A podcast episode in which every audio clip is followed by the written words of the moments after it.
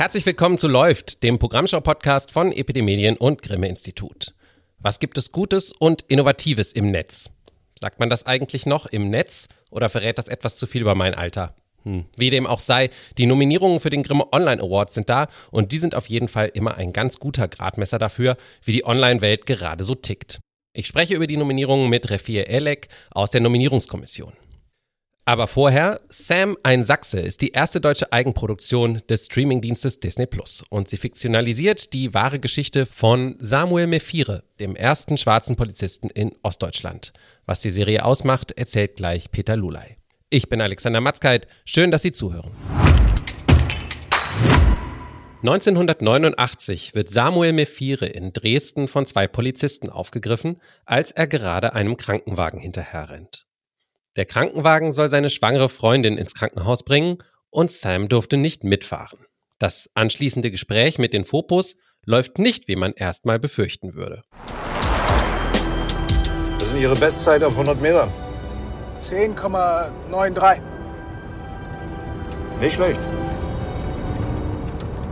Schon mal drüber nachgedacht, bei uns anzufangen?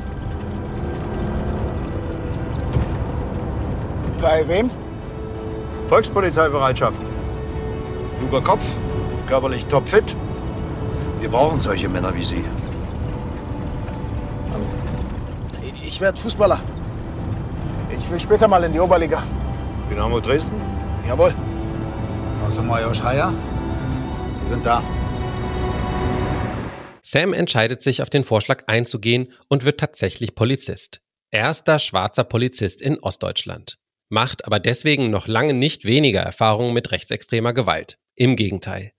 Das führt zu mehreren tragischen, aber auch überraschenden weiteren Ereignissen.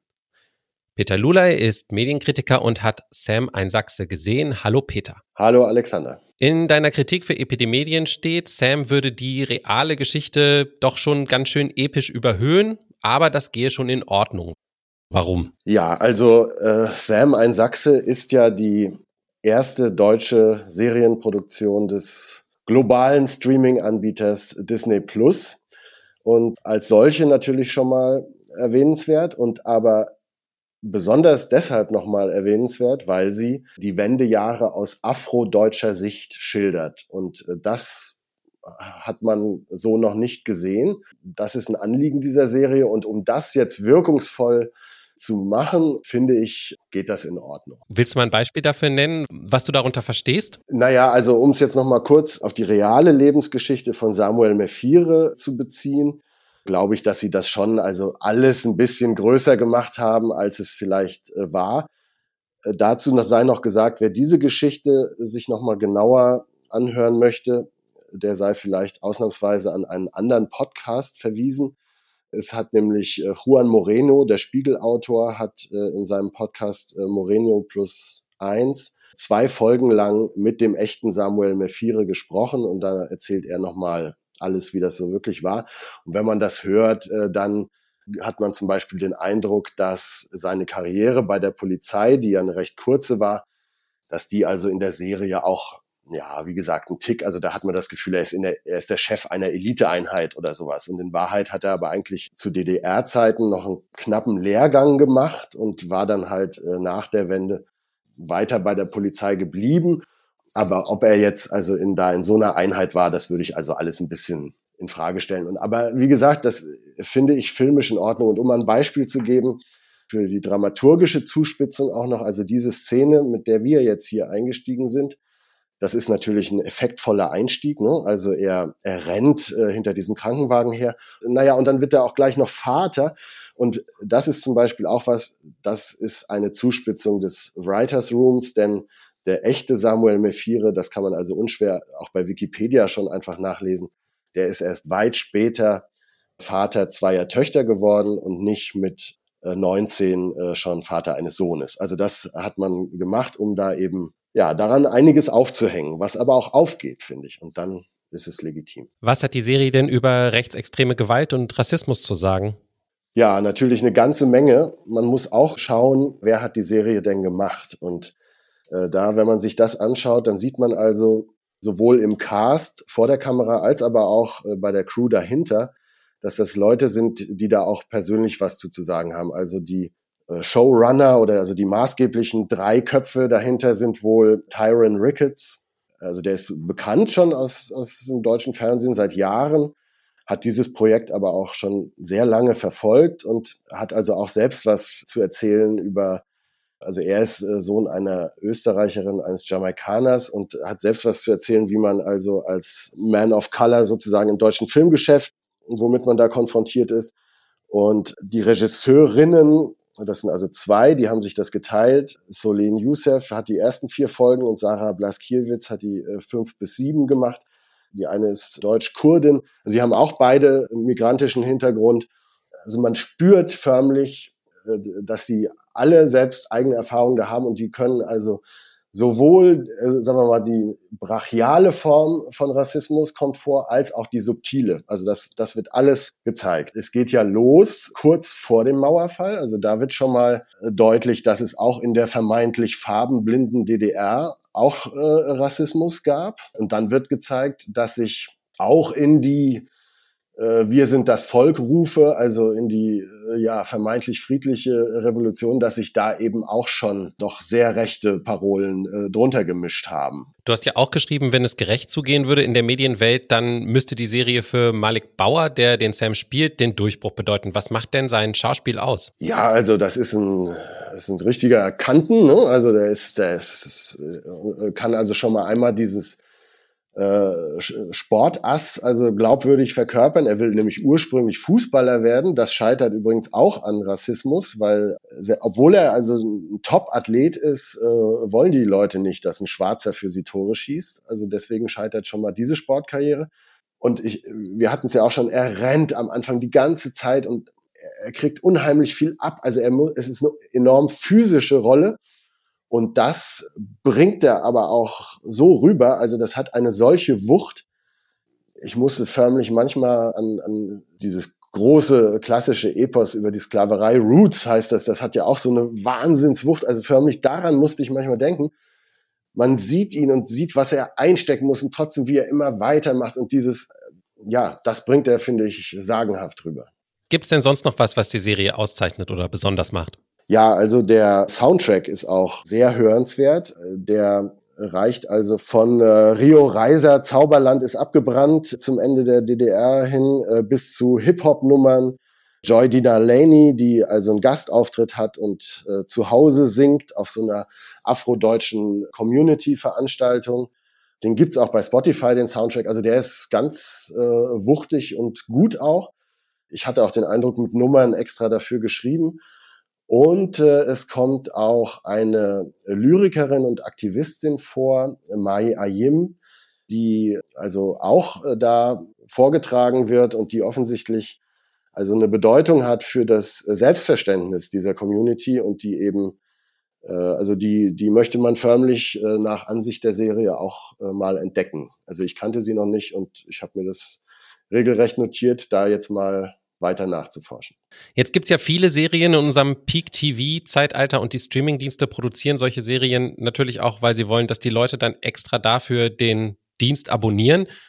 Sollte man Disney Plus abonnieren, um Sam ein Sachse zu gucken? Ist es so gut? Lohnt es sich? Also wie gesagt, ich finde das schon ein Statement, dass also jetzt diese erste Serienproduktion das ist und, und man könnte natürlich auch hinterfragen, ob das nicht eigentlich auch unseren öffentlich-rechtlichen gut angestanden hätte, sowas mal zu machen.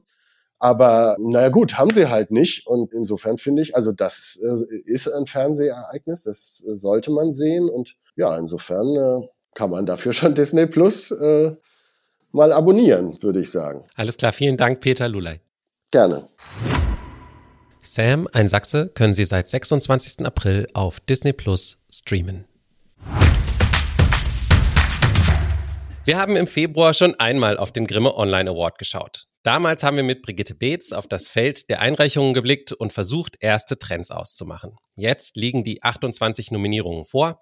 Die gesamte Liste gibt's in den Show Notes und ich kann mit einer Person darüber sprechen, die gemeinsam mit Brigitte Beetz in der Nominierungskommission war. Die Bremer Journalistin Refie Elek. Hallo. Hallo. Wir können leider in der Zeit, die wir haben, nicht auf alle Nominierten einzeln eingehen und müssen so ein bisschen größere Bögen spannen.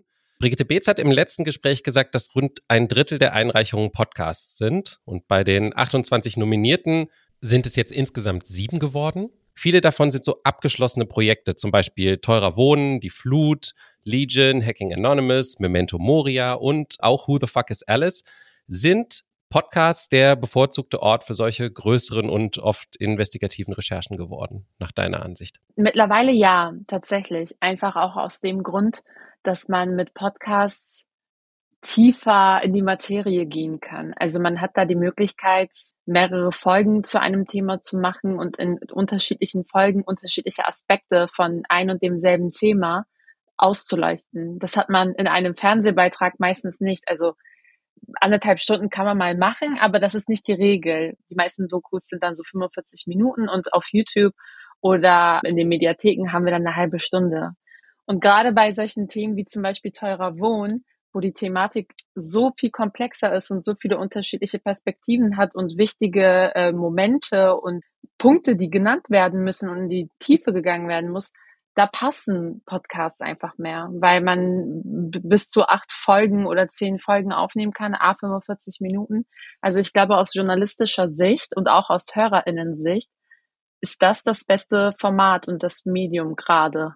Das heißt, die, die dann nominiert worden sind, sind auch die, die sich diesem Format am besten bedient haben? Genau.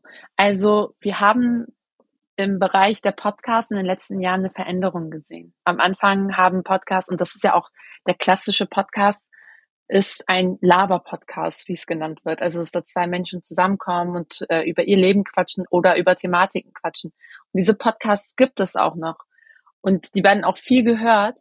Aber wir haben speziell in diesem Jahr auch nochmal darauf geschaut, was hat sich so getan in der Podcast-Landschaft? Was gibt es für neue Formate oder auch neue Richtungen? Und äh, diese Podcasts, die wir ausgewählt haben, sind tatsächlich thematisch eingespannt und das sind auch sehr journalistisch erarbeitete Podcasts. Und das ist gerade das, was so für 2022 im Podcast Himmel, sage ich jetzt mal, oder in der Podcast-Branche sich so herausgestochen hat irgendwie und sich so durchgezogen hat. Und das spiegeln äh, die Nominierten der Podcast dieses Jahr irgendwie so wieder. Der andere große Block unter den Nominierten sind Social-Media-Kanäle, insgesamt acht auf TikTok zum Beispiel so Erklär- und Meinungskanäle wie Bruder Steve und Karakaya Talks, aber auch Unterhaltung wie Fabi Rommel. Dann auf Instagram ein aktivistischer Kanal, Boykott Deutsche Leitkultur und Hand drauf, der Themen von und für Menschen aufbereitet, die taub sind.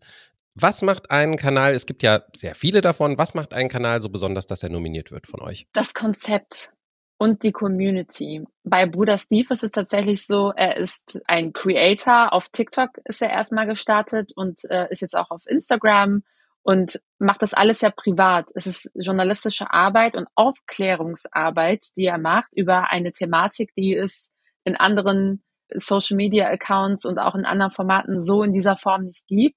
Er macht es aber auch plattformgerecht. Das machen alle äh, nominierten äh, Social-Media-Kanäle, die wir ausgewählt haben. Also wir schauen dann tatsächlich auch darauf, verstehen diese Leute die Plattform, die sie nutzen? Können sie die spezifische Erklärhaltung einnehmen, die äh, speziell für diese Plattformen sind? Oder ist die Sprache zielgruppengerecht? Und gerade bei TikTok und auch bei Instagram achten wir natürlich auch darauf, dass äh, junge Menschen angesprochen werden. Und wenn wir merken, okay, die kriegen das echt gut hin, die Zielgruppe auch zu erreichen, die sie erreichen wollen, wie zum Beispiel mit Hand drauf. Die haben so eine aktive und auch total leidenschaftliche Community. Das hat man an den Kommentaren auch gesehen dass wir gedacht haben, okay, das ist auf jeden Fall nominierungswürdig und vor allem auch, wie gesagt, das Konzept. Also wenn da der 35. Kanal mit derselben Thematik irgendwie und den gleichen Inhalten eingereicht wird, dann schauen wir da tatsächlich nicht mehr rauf, weil wir uns ähm, dann denken, okay, das gab es die letzten Jahre schon. Was hat dieses Format oder dieser Kanal, was bringt es Neues? Was hat es für einen Mehrwert? Und all diese Kanäle äh, bringen einen Mehrwert, ob sie, ob es jetzt inhaltlich ist, wie zum Beispiel bei Bruder Steve oder auch bei Karakaya Talks, die als Format ja schon länger bestehen, aber auf TikTok sich nochmal weiterentwickelt haben und ein neues Format hervorgebracht haben und auch mit der Art und Weise, wie es geschnitten wird, mit der Ansprechhaltung einfach der, der Plattform TikTok gerecht werden und auch der Zielgruppe. Und das sind so die ausschlaggebenden Punkte, auf die wir tatsächlich achten. Wahrscheinlich ist auch erstmals in der Geschichte des äh, Grimme Online Award jemand dafür nominiert worden, dass er seinen Kanal abgegeben hat an jemand anderen. Joko und Klaas habt ihr nominiert in der Kategorie Spezial dafür, dass sie ihren ihre beiden Kanäle Frauen aus der iranischen Revolution überlassen haben. Es gab überhaupt mehrere Projekte, die sich um den Iran drehen, genauso viele wie um den Krieg in der Ukraine. Ihr habt in eurem ähm, Nominierungskommissionsstatement gesagt, ihr hättet euch eigentlich mehr dazu gewünscht. Genau. Also gerade zur Ukraine hätten wir uns mehr gewünscht. Es gab tatsächlich Einreichungen, es gab Artikel und es gab auch einige Beiträge, die über das Leben äh, oder die Schwierigkeiten von ukrainischen Geflüchteten berichtet haben. Aber uns haben die direkten Stimmen von UkrainerInnen in Deutschland gefehlt tatsächlich. Und wir wissen ja, dass im letzten Jahr sind auch viele JournalistInnen nach Deutschland gekommen ähm, und haben hier Zuflucht gesucht. Und wir hätten uns tatsächlich gewünscht, dass die Rundfunkanstalten und die Medienhäuser ihnen eine größere Plattform gegeben hätten oder vielleicht auch in dem nächsten Jahr noch machen. Also leider Gottes wird der Krieg immer noch weitergeführt und Potenzial ist auf jeden Fall da. Also ob es jetzt auf Ukrainisch ist oder Russisch und übersetzt wird oder auf Englisch und irgendwie übersetzt wird, aber das ist tatsächlich unser Wunsch gewesen, dass wir mehr Perspektiven von Ukrainerinnen in Deutschland bekommen über ihre Gefühlswelt, über die Art und Weise, wie sie vielleicht auch gerade ihren Alltag bewältigen, wie sie denken und was sie so erleben tatsächlich. Und also ja, wir haben auch Joko und Klaas äh, nominiert, einfach weil die Aktion, die sie geleistet haben, mit beiden, also beide Accounts haben ja über eine Million FollowerInnen. Und in diesem Fall bedeutet das für beide ja auch Kapital. Also gerade Instagram für Menschen, die in der Öffentlichkeit stehen, ist auch eine Einnahmensquelle. Und das einfach mal so abzugeben, klar, Joko und Klaas, die ähm, sind jetzt schon auch gefestigt in der Branche und können sich das wahrscheinlich auch leisten, aber einfach als gutes Beispiel vorangehen und einfach mal so ähm, ihre riesen Reichweite hergebenden Accounts für so einen guten Zweck herzugeben, das war tatsächlich schon sehr besonders und das hat uns auch sehr gefallen. Ich war insgesamt einigermaßen überrascht, persönlich jetzt, dass Scrollytelling oder so allgemein so interaktive Online-Projekte, wo man sich durchklickt und ähm, dadurch eine Geschichte erzählt bekommt, in so einer Mischung aus Bildern und Tönen und Grafiken, manchmal auch datenjournalistischen Aufbereitungen und so, dass das immer noch so was Großes ist. Das, das hatte ich eigentlich für was gehalten, was sich schon wieder überholt hat, so ein bisschen. Das Interessante fand ich dabei, dass es insgesamt fünf Projekte von Museen gibt. Das habt ihr ja auch im Statement hervorgehoben. Was äh, ist euch da aufgefallen? Wie wandern Ausstellungen jetzt so in den digitalen Raum? Also bei Ausstellungen ist es tatsächlich so, dass in den letzten Jahren nicht so viele spannende und gute Einreichungen da waren. Also ich war im letzten Jahr zum Beispiel auch dabei und dieses Jahr konnten wir uns tatsächlich gar nicht mehr so richtig entscheiden, weil es sehr viele gute gab. Es ist natürlich einfach, das Material, das man schon hat, einfach nur ins äh, Internet zu stellen, eine Online-Seite zu machen und dann den Menschen zugänglich zu machen. Was auch schon wertvoll ist, weil es den Zugang zu diesem Wissen und zu ähm, ja, den Ausstellungen für Menschen, die nicht vor Ort sein können, einfach erleichtert.